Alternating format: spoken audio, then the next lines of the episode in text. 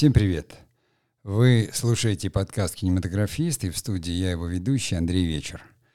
И сегодня я хотел бы поговорить об авторском кино, но не о кино как таковом, а именно об изменении э, культурных парадигм. Да, каким стало авторское кино сегодня? Я не киновед, я кинематографист. Естественно, я достаточно смотрел, как говорится, э, фильмов тех авторов, которые в 20 веке э, считались ну, большими художниками. Я стараюсь следить за тем, что происходит сейчас в авторском кино. Но на самом деле меня всегда волновало авторское высказывание, и я считаю себя ну, в некотором смысле смысловиком, хотя и небольшим художником, потому что э, в той парадигме культурной, в которой рос я, как, допустим, актер театра, потом актер кино, продюсер или режиссер или публицист, для меня всегда важным оставался авторский нарратив и смыслы. И вот как раз э, именно порассуждать на эту тему и поразмышлять, как все изменилось, да, и хорошо это или плохо, в лучшую сторону или в худшую, э, я бы хотел в сегодняшнем подкасте. Поэтому давайте так, традиционно я э, обозначил, э, как говорится, сегодняшнюю тему, и после небольшой паузы я буду ее раскрывать.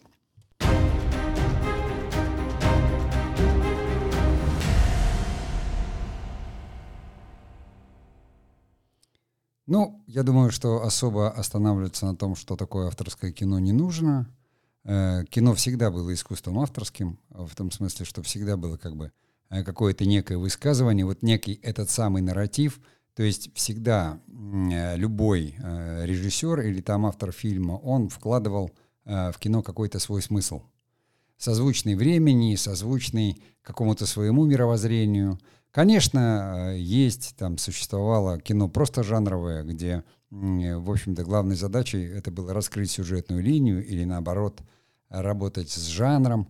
Иногда, э, ну, как бы считалось в кинематографе, что авторство, вот, наверное, допустим, яркий, яркая стилистика, яркий почерк Хичкока, безусловно, делают его автором вот этих его фильмов, которые там, они триллеры. Да, то есть ни, никто не может отнять авторство как таковое – э, у всех художников, которые заняты созданием каких-то художественных смысловых произведений, и не только художественных.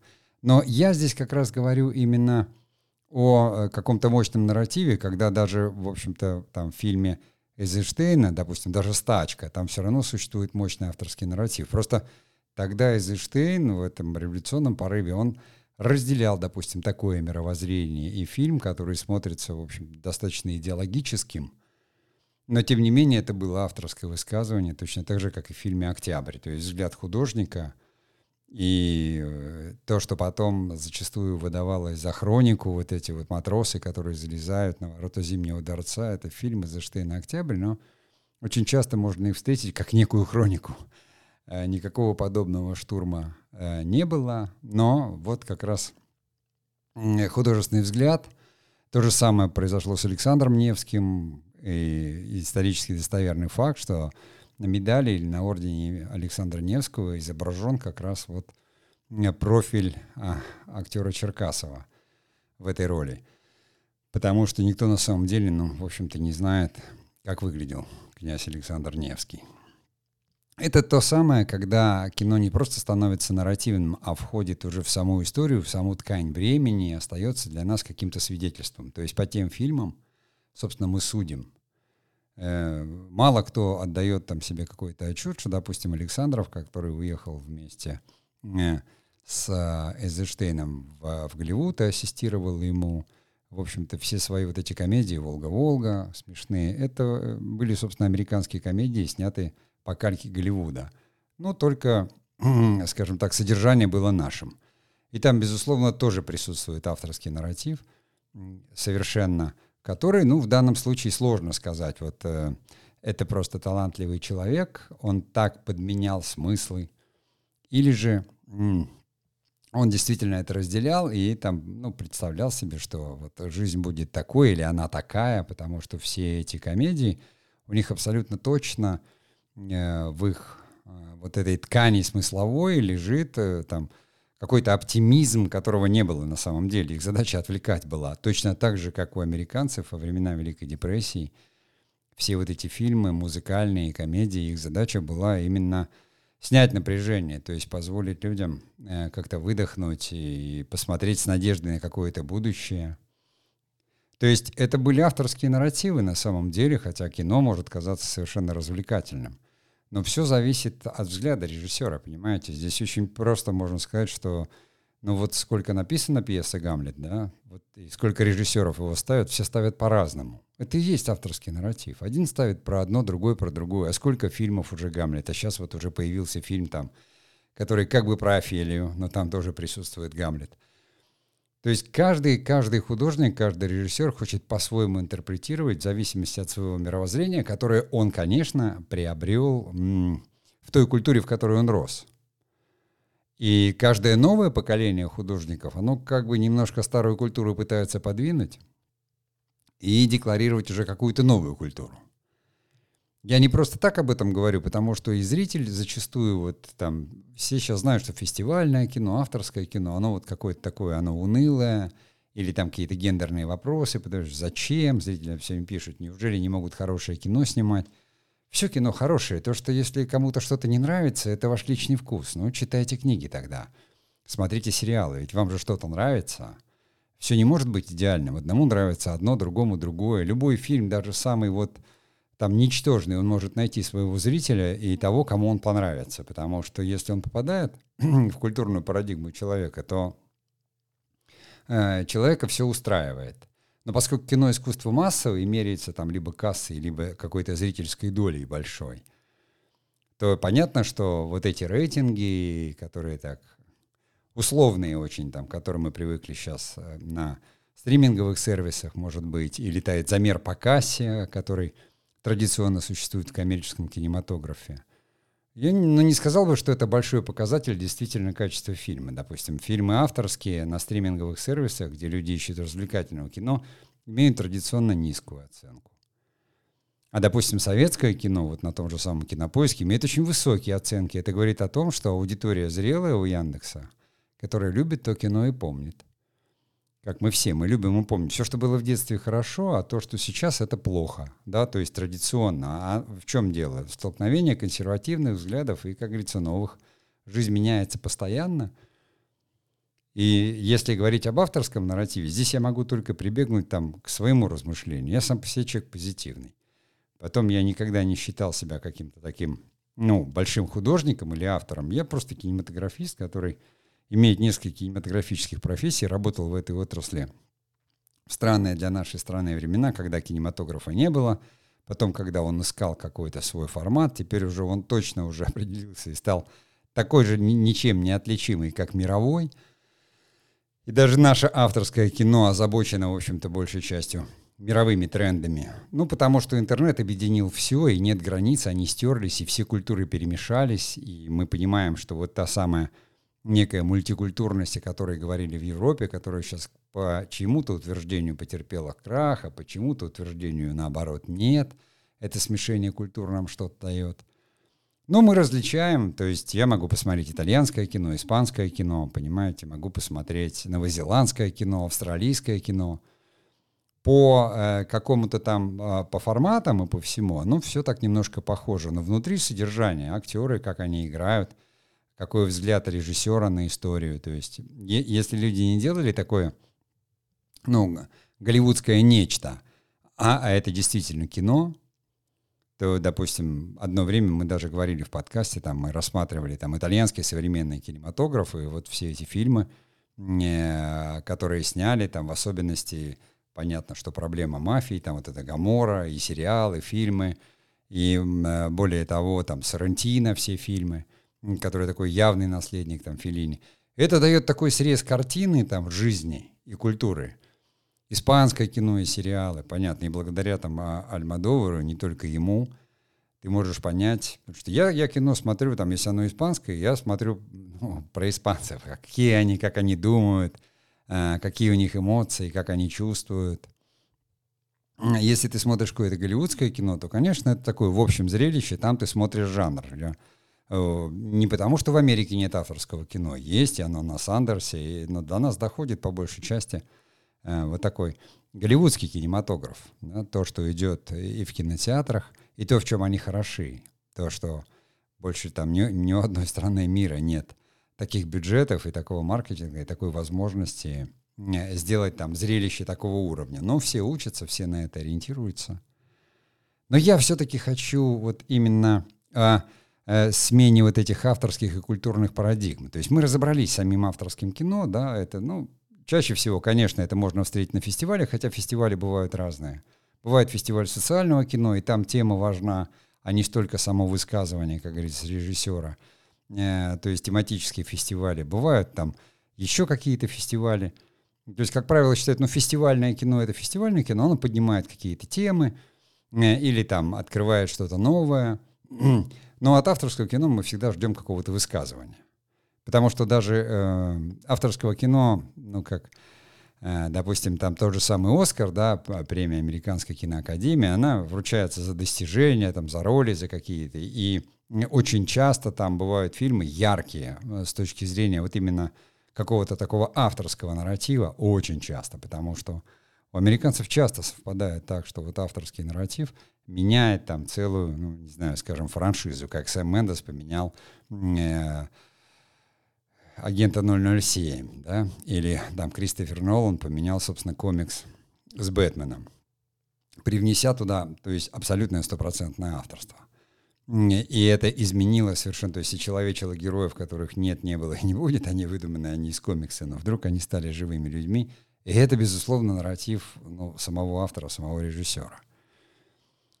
Но я хочу сделать небольшую паузу, перейти и м, вернуться к тому, почему я считаю, что в разные времена разные культурные парадигмы предполагают, естественно, разный авторский взгляд на что-то. Поэтому давайте сейчас небольшая пауза и потом продолжим.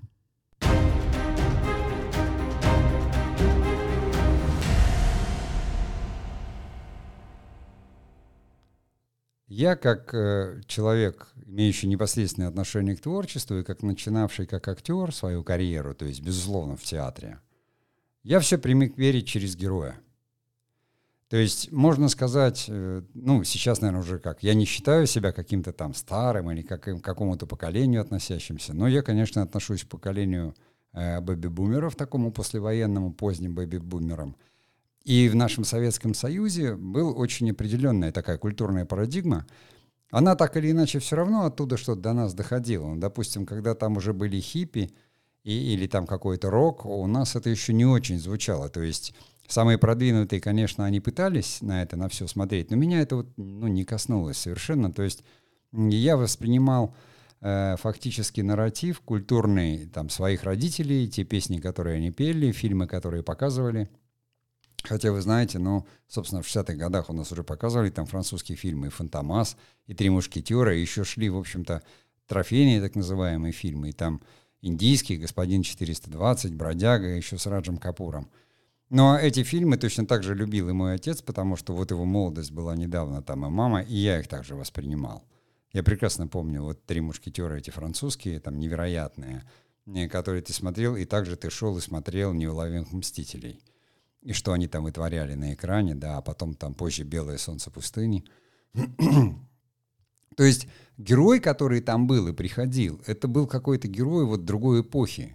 То есть послевоенная эпоха, если говорить вообще о героях, э, то, конечно, всегда в искусстве традиционно э, бывал разный взгляд на героев. То есть эпоха Возрождения, там и Микеланджело, вот они вернули такого сильного какого-то такого, одна Сикстинская капелла чего стоит там вот этот его Адам такой мощный уже, и Саваоф такой, который тянет к нему руку, то есть это...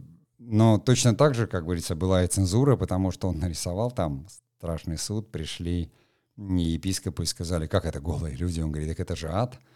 Они говорят, нет, нет, голыми быть не может, надо это все закрасить. То есть, понимаете, всегда это все было рядом. То есть консерваторы, инноваторы всегда шли рядом.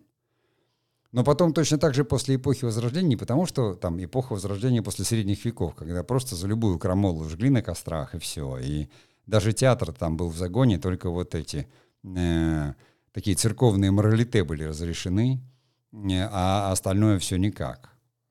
Там, конечно, существовало и скоморошество, но их-то там пароли, секли и жгли там беспощадно. То есть если как-то там и продержалось что-то, то только за счет вот этого дворов знати. Там какие-то шуты, скоморохи, там развлекали знати, и за счет этого, может быть, что-то сохранилось. Э, то есть всегда все зависело от политики и от того, что происходило, и от общих каких-то вещей. Но совершенно точно, то есть после расслабления могло наступать какая-то реакция такая, что я имею в виду, что то хорошо, то плохо. Я вот застал в этой, э, как говорится, такой модели волновой тот период, который был... Вот понимаете, Ром там переосмыслил э, что-то и снял «9 дней одного года» героем, где выставлен физик. Тоже были физики, лирики. То есть я полностью воспитан поколением, которое сделало современник – то есть это вот послевоенное поколение, которое пережило войну детьми, и оно как бы создавало и строило новый мир. То есть какой-то абстракционистский, авангардный был раздавлен вместе с выставкой художественной бульдозерами, но тот, который соответствовал какому-то концепту, и не всегда социалистическому реализму, а просто реализму. Потому что фантастика — это Стругацкий и их полдень, там, 22 век, да, когда мы видим мир, в котором уже, в общем-то, где-то победил коммунизм, а где-то какие-то отсталые планеты там существуют, и трудно быть богом, и Максим Камерер, вся эта серия. То есть, э, невзирая на то, что там, конечно, был и Ефремов «Час быка», и был там Беляев, но фантастика та, которая азимовская, она была там не так доступна, она пришла чуть позже, вместе там с какими-то журналами, чтобы можно было сравнить. Ну, во всяком случае, у нас точно не было вот этой утопии да, о постапокалипсисе и утопии, были попытки гораздо позже, в 80-х, это уже снять. То есть тогда, когда постмодерн уже пришел и закрепился. Но я абсолютно точно воспринял какое-то вот это последствие, когда человечество после войны выдохнуло, и у нас вот в этой культуре новый герой. То есть фильм Ройзмана «Коммунист» это все равно был какой-то, он был такой переходный герой, то есть он был абсолютный, ты на него смотришь в исполнении Урбанского говоришь, вот это герой, то есть человек, который в одиночку готов там пилить лес, э, толкать по паровозы, только чтобы строить светлое будущее. Он такой абсолютный. Это социалистический реализм. А Баталов нет, он уже человечный. Он там физик, который пожертвовал свою жизнь ради науки. И то же самое происходило, то есть там Гагарин, да, космонавты, летчики, то есть то, что сейчас любят очень вспоминать, и мое поколение там, и часто в одноклассниках сидит, говорит, вот там, это там, заслуги. Но это подавалось, это было такой вот центром культуры, об этом снимали фильмы, об этом ставили спектакли, об этом писали книги. Мы в этом росли. Я не принял совершенно, как говорится, стенания более позднего поколения, которые были нексты, и на их долю уже пришелся постмодерн, всякие панки, и потом они говорили и писали – что все было плохо, совковое детство очень ужасное. Они застали какую-то другую часть Советского Союза, наверное, ту, которая... Сейчас надо сказать, что я не о Советском Союзе, я говорю о культуре. Она уникальна была, но потому что государство само было уникально. И, э, естественно, вся эта оттепель 60-х, э, фильмы 70-х, которые у нас появились, и плеяда режиссеров, которые, многие из которых уже ушли, а, но есть еще те, которые живы, и те фильмы, которые мы любим совершенно нормальное, с этой действительностью, когда действительно в культурной парадигме не было потребительства, когда э, в э, сути был герой, пусть даже может быть такой, как говорится, метущийся, как Зилов э, в «Утиной охоте» Вампилова, да? все такой Гамлет, наш Гамлет, советский Гамлет, прекрасно сыгранный Олегом Далем э, в этой в отпуске в сентябре но, тем не менее, он был такой все равно, он пусть там разрушитель, фрондер, или там Олег Янковский в «Полетах во сне и наяву», похожий персонаж и герой. То есть они вроде, они бунтари все равно. Они не слабаки. Они бунтари, метущиеся, но все равно бунтари. Это уже такой поздний герой. Бунтарем же был и герой Урбанского в «Коммунисте» все равно. Но он бунтовал против вот старого какого-то мира, вот этих там каких-то таких э, нехороших людей, которые мешают построить светлое будущее. А здесь нет. Здесь уже бунт был как бы против самого себя, может быть, э, какой-то вот э, уже м, такой стагнации, которая чувствовалась. И, э, и этот герой вот от раннего, который яркий, э, абсолютно яркий, абсолютно, ну, скажем, такой э, идеалистический, романтический, сильный, который нес, спасал, э, который брал на себя ответственность, который двигал, то есть это вот как бы то, то, то, что я впитал. И, как говорится, и театр, и кино, и все, ну, как для меня это осталось парадигмой на всю жизнь. Герой — это герой. На него надо равняться. За ним надо следовать. У меня не было, как говорится, я не был ничьим фанатом, у меня не было героев там всяких рок-звезд или кого-то еще. Э, да, нашими героями были там космонавты, э, э, путешественники, исследователи Арктики, то есть все то, что вот там поднималось, герои труда. Ну, это же детство. Это что тебе давали? Пионеры-герои, в конце концов. И, и, и это осталось, как говорится, в парадигме. И мои герои всегда такие. И в театре они такие были, и в кино я всегда рассматривал вот эту позитивную парадигму. Но когда наступило вот э, э, время уже э, постмодерна, да, и все стало превращаться в симулякр. То есть Европа-то уже исследовала постмодерн, и уже, в общем-то, Бодрияр тоже написал там какие-то свои работы, не только он, э, и Европа уже прошла, как говорится, они там прошли, но не Европа, а Америка, допустим, прошла Вьетнамскую войну, и вот весь этот, как говорится, то, что выплеснулось, это же совершенно иное уже было, да, и все эти движения, а, которые мы знаем, и революционные, такие сякие, 70-е годы, там вообще это, ну вот крах, а, который проходил э, тогда не глобализма, а империализма этого, и колонии там рушились, национально-освободительные движения все, которые были. Все это рождало нового героя, но он еще был очень дерзкий. Он был очень дерзкий, он был такой, ну, недаром же все очень любили держать дома у себя портреты Че Гевары и Хемингуэя, то есть интеллигенция Хемингуэя, вот такой в бороде весь в свитере, а молодежь там Че Гевары, потому что он дерзкий революционер, который все равно за свободу. Это тоже были идеалы. Потом уже в позднем, я говорю, в поздней стагнации, в конце 80-х стали приходить иные герои, и уже появились со времен, там уже, скажем, иглы Цой, да, и вот этот новый рок, это тоже мое поколение, абсолютно мое поколение, но которое каким-то образом, или там БГ, или там вот весь питерский рок-клуб, они уже принесли какую-то другую э, ноту, но если вы помните, они все равно были бунтари, э, то есть перемен мы ждем перемен, и даже э, в той же самой Асе, которая а, а, абсолютный постмодерн, совершенно в этом communication tube, в этом там финальном выходе Цоя, где он там перемен мы ждем, требует наши сердца. То есть все менялось, появлялся новый герой, но он был активный. Вот я хочу о чем сказать, что он все равно, даже в постмодерне, он был э, такой, если не революционер, а бунтарь уже, то есть э, он хотел просто перемен, что называется, ничего не строил, да, а просто хотел вот перемен и, и там призывал разрушить. Вернее, ну, как э, разрушать прерывали еще раньше, может быть. Здесь не было такого призыва разрушить, наоборот, может быть, даже э, был какой-то уже духовный поиск и размышления. Но, тем не менее, это был еще активный бунт. И поэтому и кино было таким, и герои были такими, которых снимали. Э, а потом уже там пришли, как говорится, тут уже не постмодерн, то есть полная какая-то разруха, там 90-е, да, и пришли уже герои нового времени. Давайте я сделаю все-таки паузу, чтобы вы передохнули, и мы продолжим.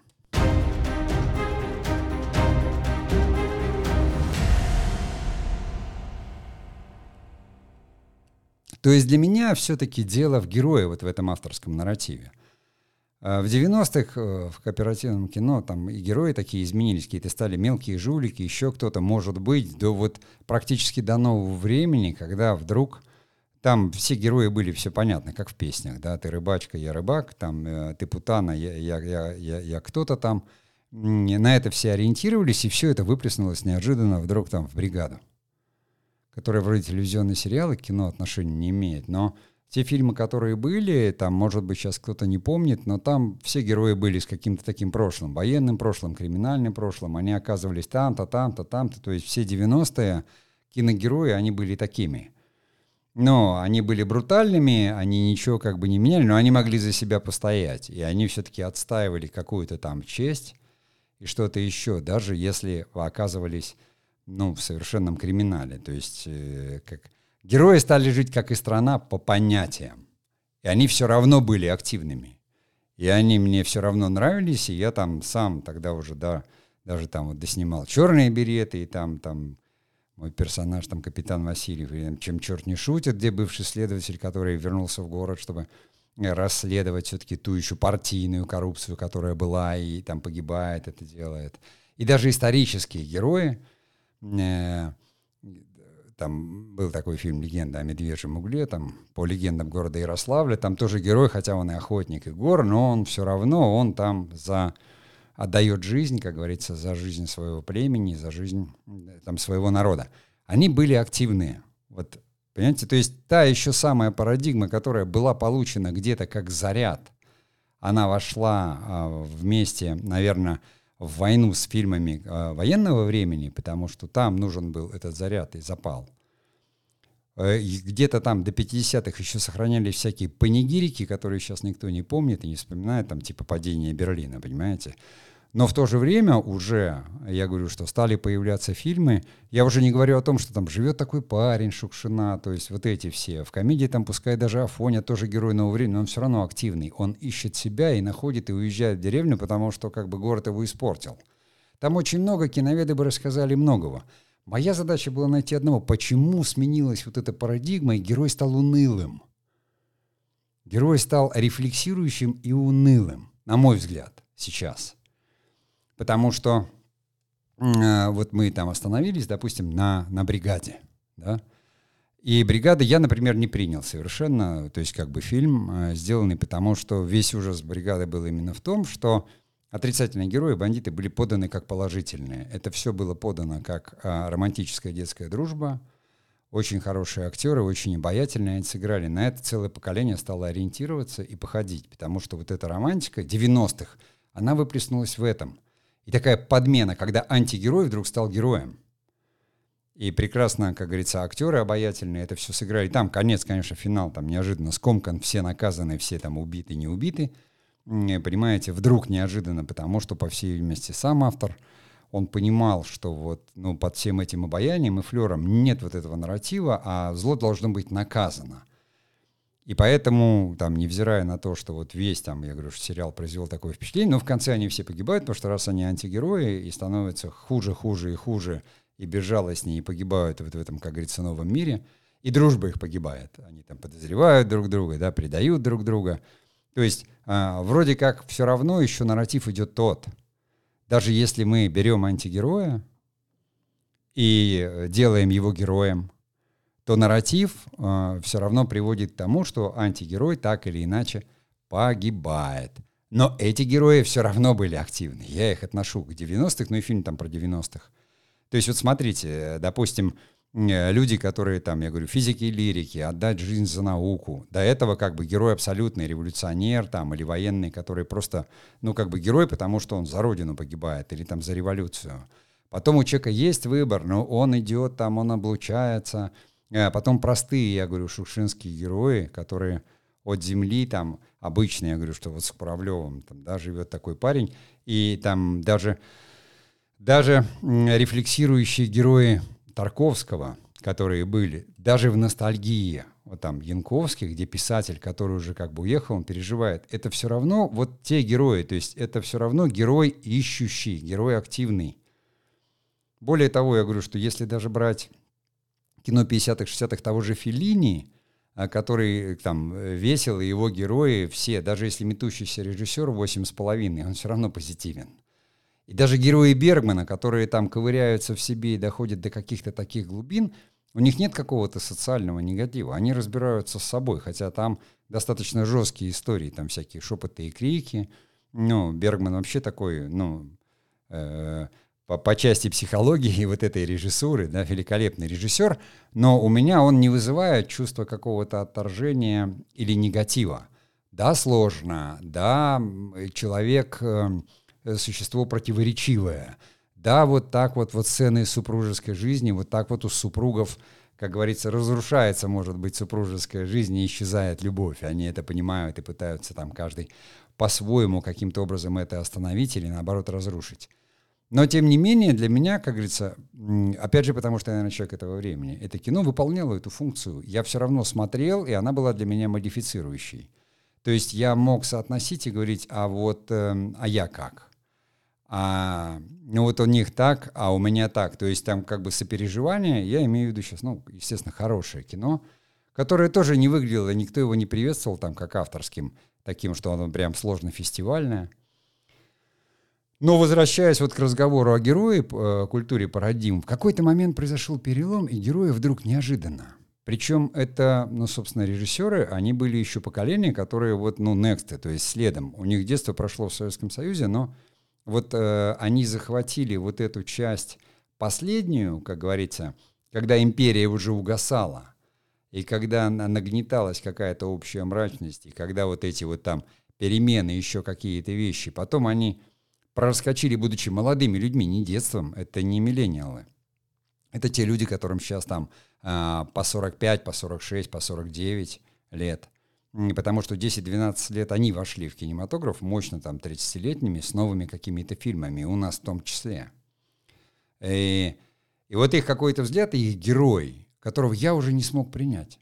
Ну, то есть я смотрел и думал, понимаете, вот как бы простой пример, мы иногда разговариваем там с э, супругой, она говорит, ну почему? Отлично. Я говорю, я вижу отличное кино, отличное про человека, прекрасно сделанное, то есть автор там молодец и умница. Но вот сразу на втором кадре там героя, не знаю, он пьяненький, вышел из машины, мочится. Все, он для меня закончился. Я понимаю, что он герой. Или там он антигерой, или он слабый, потому что для меня он закончился как герой, как мужчина. В машине сидит женщина, его жена, по улице, там едут по дороге машины, а он стоит, мочится. И вопрос не в том, что вот он показывает, но это есть реакция зрителя. Они говорят, а что нам чернуху это показывают? Зачем? Ну зачем? Ну мы все это делаем. Я там в детстве все время спрашивал э, в фильмах про войну, почему никто не уходит писать или какать, я как бы этого не вижу. И сказали, ну а зачем это показывать? Это как бы у всех есть, это не является какой-то... Это физиологическая необходимость, но не правда жизни. Потом это появилось в кинематографе. Точно так же, там, как пришел э, какой-то секс. Кто-то умеет его красиво снимать, кто-то не умеет. Ну, ставят там 18 плюс, и, и ради бога, кто хочет, пусть смотрит. Кто-то может смотреть и эротику, а кто-то там и вообще порнографию. Запрещать-то взрослым людям ничего не надо. Э, я как раз говорю не о какой-то там собственной морали или моралите, я говорю об этой парадигме. Я должен ему сопереживать, я должен жалеть, а он изначально безразличный. Он хороший человек, очень добрый, очень нормальный, у него метущаяся душа, но он сам как вот производная какой-то некой даже не субкультуры, а чего-то... Герои вот... Бывает так, что авторы ошибутся, и герой сразу совершает какой-то необратимый поступок, а потом весь фильм пытается это исправить. А это исправить нельзя.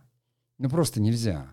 Лучше уж тогда быть антигероем и злодеем, который что-то осмысляет и искупает, нежели чем там, под лицом, который совершил подлость, понимаете, это как вот, ну, рассказать, не знаю, пойти и не вернуться, там, э, вернее, восхождение э, Ларисы Шипицкой, да, э, Сотников. Рассказать фильм о рыбаке, какой он хороший. Вот он хороший, и все. Он вначале, он и хороший. А потом, понимаете, как говорится, человек, вот он потихонечку сдает, сдает, сдает, сдает, понимаешь, и ты понимаешь, что он был жестким, он был таким, он был сяким, но на самом деле он всегда был Иудой, собственно. Не, не потому, что Иуда слаб, никто не говорит, что он плох. Никто не говорит, что он там плохой или там, пускай психологи разбираются. Зрители разбираться не будут, люди разбираются. Зрители говорят, да ну, это какое-то унылое все там, это вот чернуха бесконечно, что они там, то, все, всегда все плохо, плохо, плохо. И зритель раз и переметывается на, на фильмы, которые у меня, например, лично вызывают еще больший ужас. Вот эти все карамельные там телемувики про жизнь э, успешных, но безуспешных, понимаете, богатых, но не очень, не, несчастных, но не всегда, то есть где там какие-то такие звездные звезды, они на рынках работают, а потом они все становятся э, какими-то там непонятными, и принцы на белом коне. Даже как сказка это делается плохо. То есть оно клишировано. Просто для меня это какое-то жуткое кино, и вот эти вот там и э, сериалы, где сусолят что-то сюжетное, где нет никакого нарратива, и ты вообще не понимаешь. Но мы уже пришли к этому, мы все равно пришли. Экономика потребления, она пришла к нам и привела нас к этому, что люди привыкли просто это потреблять и говорят, а что там, ну, как вот пишут в отзывах, ну, на разок потянет посмотреть. То есть кино уже как бы эту функцию модифицирующую нарративную, оно теряет, в особенности развлекательный кинематограф, который есть. Люди, может, и не отдают себе отчет, но культура-то это же наша общая. Это не то, что государство спускает, и мы там в музеях смотрим или изучаем. Культура — это возделывание, то есть то, что появляется в результате.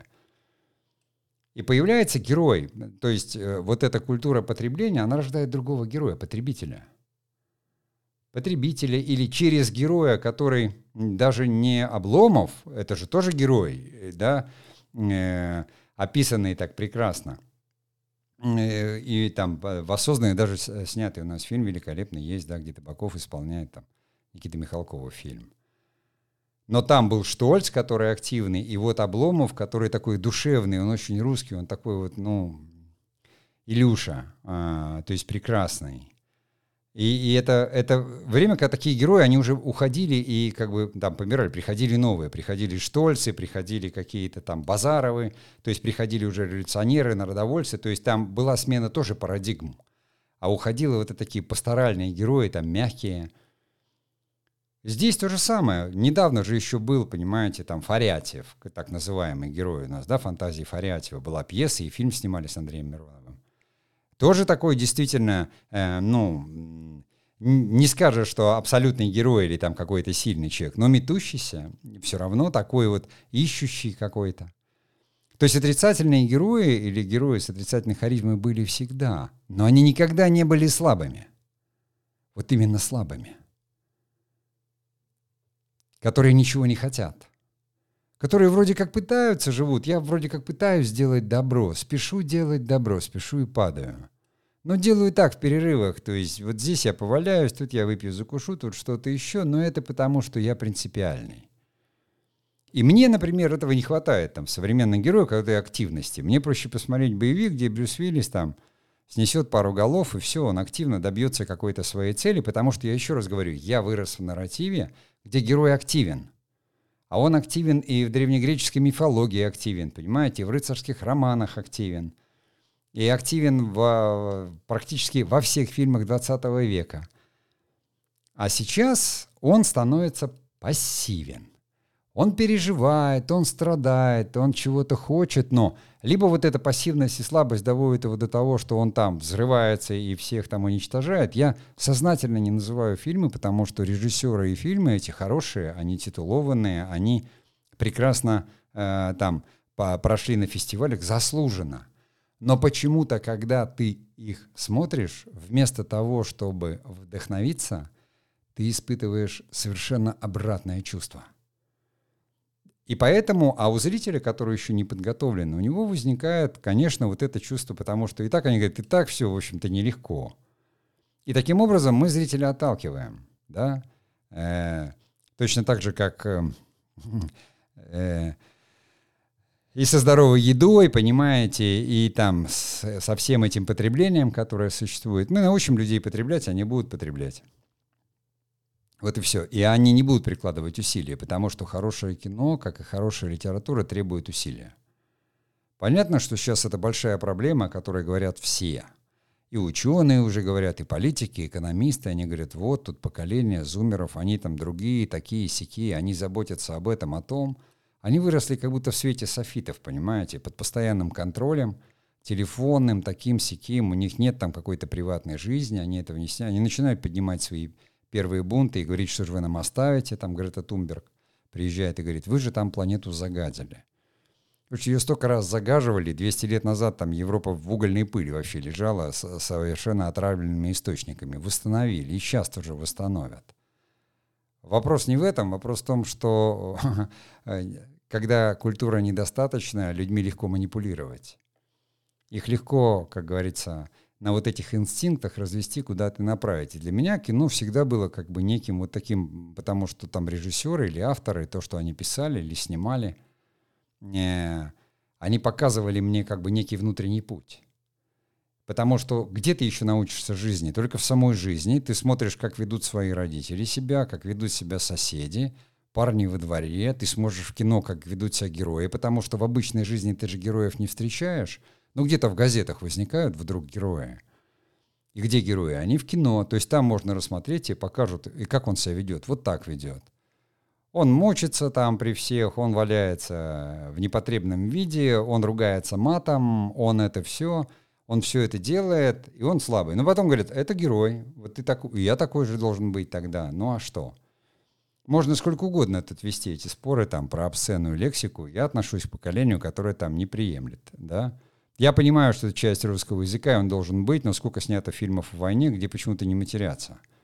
А при этом, когда люди были на, там на войне, это вообще, там, по некоторым версиям, это речь брани, там, то есть понятно, что это эмоциональная очень лексика такая. Но зачем?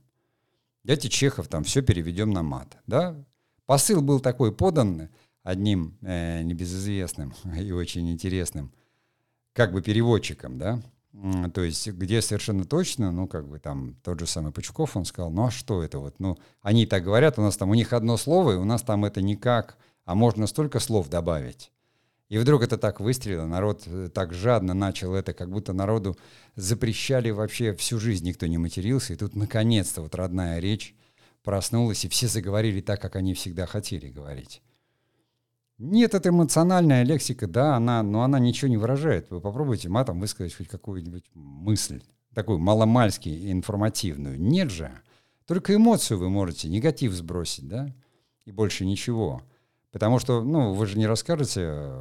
Можно, конечно, попытаться и тут постязаться в остроумии и матом там рассказать войну и мир. Но точно не хватит слов. Понимаете? Хотя, кажется, все говорят, ну это такое, оно так много выражает. Оно выражает эмоции. Отрицательные или положительные, и все. Больше оно ничего не выражает. Это называется обсценная, то есть обесцененная лексика. В, в ней нет ничего. Она может быть приемом в искусстве каким-то, но когда э, в, во всех стриминговых сервисах сейчас и сериалах, благо это все подпиской 18+, но кругом уже все просто там уже разговаривают так и сяк, потому что говорят, зачем мне это? Я в жизни хожу, шарахаюсь, там проходит мимо стайка молодежи, говорит только матом. И в кино тоже тоже только матом. И не потому, что я отсталый. Да нет, у меня просто культура другая. Вы что думаете? Я был в море, я был в армии. Я работал и таксистом там, и что вы думаете, я мата не знаю. Я сам умею на нем так разговаривать, что мама не горюй. Но это же у всего свое время и место. Где я буду от него отдыхать? На концерты ходить, там, слава богу, играют, а, а, а не матерятся. И у этого у всего, понимаете, конечно, сейчас он уже запрещен стал, потому что это дошло до того, что был принят закон. И вот я просто именно наблюдая, как сейчас коллеги там мечутся, говорит, мы там снимали два года назад, и теперь нам все это запикать надо. Мы когда запикали, а вообще непонятно про что фильм, потому что там все матом только и разговаривали. Это, конечно, смешно. Я говорю, а зачем вы вообще это допускали? Ну как, ну это вот заходит, это вот модно. Вот модным сразу становится, понимаете, какой-то секс, какой-то мат, какой-то там порно. То есть как только чуть вот это выпускается, и герой ведет туда нас, но это уже антигерой, а не герой. И для меня, конечно, я говорю, что это немножко, я жду-жду, но вот ну, сейчас появится, сейчас должен появиться новый и сильный, все равно спираль зайдет. И, кстати, я вот э, очень сильно рассчитываю на э, поколение зумеров, потому что они, на мой взгляд, очень светлые, очень такие позитивные. Ну да, там, конечно, они жертвуют этой потребительской экономики, не дай бог там что-то произойдет, им будет сложно это воспринимать. Но они вот в этой своей открытости, в этой новой искренности, которую я очень хорошо понимаю, люблю, потому что, ну, это же качели между модерном, который я воспринимаю абсолютно э, героическим, и постмодерном, который все выстебал, все высмеял, все, как говорится, нивелировал. Э, но постмодерн — это потребительская экономика, это результат потребительской экономики. То есть эта культура, она, э, он и высмеивал это — Понимаете? И сейчас вот этот метамодерн, эти качели, эти метания, для меня абсолютно понятно, что я кругом вижу, что появляется это... Ну, то есть герой как бы ушел из кино, да, и он, ты видишь его в сети там где-то. То есть, конечно, очень много людей, которые, мы говорили вот в позапрошлом подкасте там о фейковом кино, и людям сложно разобраться. Но ты видишь блогеров, которые просто транслируют, они, как говорится, именно свое мироощущение, мировоззрение. А кино в этот момент почему-то уходит все равно в какие-то... То есть можно залезть и найти где-то там, вдали, за рекой, понимаете, какие-то там вот гендерные проблемы, которые высосаны из пальца. Сколько существует человечество, столько это было. Ну да, есть какие-то вещи там социальные, да, что там и в Америке там сто лет не прошло, как женщинам разрешили голосовать. Вопрос прав. Но, как говорится, там право праву рознь за гражданские права, конечно, надо, может быть, бороться, а все остальные даже разрешения спрашивать не надо. Это личное дело там взрослых людей, как они хотят себя вести. Просто личное. И поднимать эти вопросы не надо. Но где-то, наверное, это уже становится не личным, может быть, и об этом тоже снимают фильмы. Но для меня, как говорится, человек, я понимаю его проблемы, но он никогда не будет для меня героем, потому что на самом деле, а в чем проблема-то? Почему? Потому что ты там гонимый оказался или какой-то еще? Но ты же все равно не один. Ну тогда, тогда будь героем, тогда уезжай там, эмигрируй туда, где это приветствуется, или там что, я не знаю, поднимай революцию. Э, я не хочу видеть, как человека просто истязают за то, что он там не похож на других а он при этом просто несчастный, но не активный. Герой для меня всегда должен быть активным. Я не знаю, что-то я хотел там сказать. Я говорю, все развивается по спирали. Наверное, и эта тема, она навеяна тут некоторыми событиями, которые я, может быть, и хотел упомянуть, понимаете? Но вот именно отсутствие каких-то этих вещей приводит к тому, что мы как бы зрителя не отталкиваем, мы его не воспитываем. И позволяем э, ему реагировать каким-то образом, когда он даже не пытается разобраться, что вот здесь авторы как раз об этом и говорили. Возникает возмущение там вот в нашем особенно интернет-мире, э, там сидят специальные люди и все отслеживают и говорят, да коли, да почему, да как они там, мы же находимся в этой опасной запретной зоне, когда все, э, любой человек может оскорбиться сказать, это тут разжигание розни какое-то, или там религиозная непримиримость, и любая шутка, любое вот э, какое-то не такое упоминание понимается так, как хочет человек понять. То есть там может быть экспертное мнение, и это не безответственность авторская, это продумали. Но мы отталкиваем от себя зрителя, который вместо того, чтобы, как говорит правильно Никита Сергеевич Михалков, я не хочу опускаться до уровня зрителя, я хочу поднимать его до уровня культуры. Не там какой-то определенный. И это было главный как бы тренд для режиссеров того поколения. Они понимали, что и меня также воспитывали в театральном институте, да, и в киношколе уже в меньшей степени, но и фильмы и люди все говорили, но ты же работаешь э, в культурной сфере, то есть ты должен транслировать э, что-то, то есть, ну, э, там в театралке учат э, манерам хорошим, понимаете, не, не нас как людей, мы просто должны знать, если ты будешь играть там «Войну и мир», ты должен уметь носить там, я не знаю, фраг, да, понимать, вести себя как джентльмен, то есть это все проходит, есть специальные там дисциплины. Ну а зачем, если сейчас это можно все нивелировать? И, в принципе, в эпатаже в каком-то, в эклектике, в какой-то привлечь внимание, конечно, прибежит очень много людей, как в интернете – все стало желтым, понимаете? Все, кто борется с кликбейтами, делают кликбейтные заголовки. Не, потому что вся эта экономика внимания и впечатления, она построена на том, что надо привлечь внимание.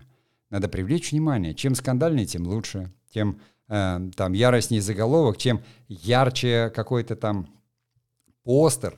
Посмотрите, как на YouTube. YouTube приучил всех. Люди нормальные, ты их знаешь в жизни, они с искаженными лицами, потому что надо, чтобы ты застал и сделал себя там фотографию в какой-то крайней степени эмоций. И для меня я просто смотрю, думаю, что они все кривляются с этими яркими кислотными цветами. YouTube научил, он говорит, давайте, давайте, ребята, давайте таракани бега, давайте вот это, как там, игра в кальмара для вас. Соревнуйтесь, делайте контент на перегонки, а мы будем на этом зарабатывать. И это тоже же влияет. Контента много, все побежали делать. А зарабатывает-то на этом кто? Но это уже, конечно, тема для другого подкаста, и мы поговорим об этом. А сегодня мы говорили вот о сдвиге культурных парадигм, который идет от героя монументального какого-то такого, от титана, может быть. Она всегда спускается к человеку слабому, маленькому. У Чехова ведь Акакий Акакевич э, тоже как бы такой несчастный, раздавленный человек, да? И, в общем-то, кому-то его жалко, кому-то ему не жалко. Ну, там человек, господи, и жизнь такая, понимаете? А тут еще это и Шинель пошил, и ее отобрали еще, и вообще кошмар э, какой-то полный. Но при этом ты воспринимаешь это именно как то, что да, тогда вот так вот мир состоял из таких вот маленьких людей, ну, во всяком случае, тот, который там описывал Чехов в этом рассказе. А были какие-то там вот, кому все принадлежало. Но именно это-то и смела революция – она выровняла всех и, поставила кого-то там, кто стал равнее, а человеческая природа не поменялась. И здесь сейчас э, я как бы в кино не вижу особо Акаки Акакевичей. То есть это какие-то такие Акаки Акакевичи, которые уже потребители. Ему хорошо. Но при этом он все, он не маленький человек, он мнит внутри себя большим. У него большие амбиции, как говорится, по отношению к себе. Он чувствует, что он такой пуп некоторой земли. А остается при этом душевно, понимаете, еще Акаки Акакичем все равно. Хотя он страдает, он метется. И, и в этом мне видится какой-то, я говорю, что ну, герои определяют его цели, его миссии, его цели, то, что он, он дает другим. Может быть, я не прав. А, может кто-то со мной не согласится. Пожалуйста, в комментариях я с удовольствием продолжу эту полемику. Вот э, мне интересно, что думают э, мои слушатели по этому поводу. Не надо быть негативным, я как раз там не ругаю, я наблюдаю, исследую. Я говорю, что я верю в то, что и просто жду, когда вернется сильный герой, позитивный герой, и вместе с ним вернется позитивный нарратив. Не агитка. Вот не агитка, это фейк, понимаете? Не псевдо, как говорится, герой, отглаженный, напомаженный, а именно живой человек, которому интересна жизнь, который верит в то, что в ней можно что-то изменить, который живет, потому что ему нравится жить, э, который не обращает внимания и не позволяет каким-то невзгодам там себя сломать или перекрутить, и не говорит «не мы такие, а жизнь такая», понимаете, как там герои Бумера. И это вот самая фраза, которую я просто ненавижу, потому что это такое самооправдание. Она может оправдать все, что угодно. Ровно так же должен был говорить Иуда. Я такой, жизнь такая, мне деньги нужны. Понимаете? И нравственный закон, который внутри нас, он подменяется чем-то другим. Чем-то совершенно другим. А этого как раз не должны допускать ни авторы, ни художники, ни зрители, как мне кажется. Ну, а я на сегодня прощаюсь с вами и всего хорошего.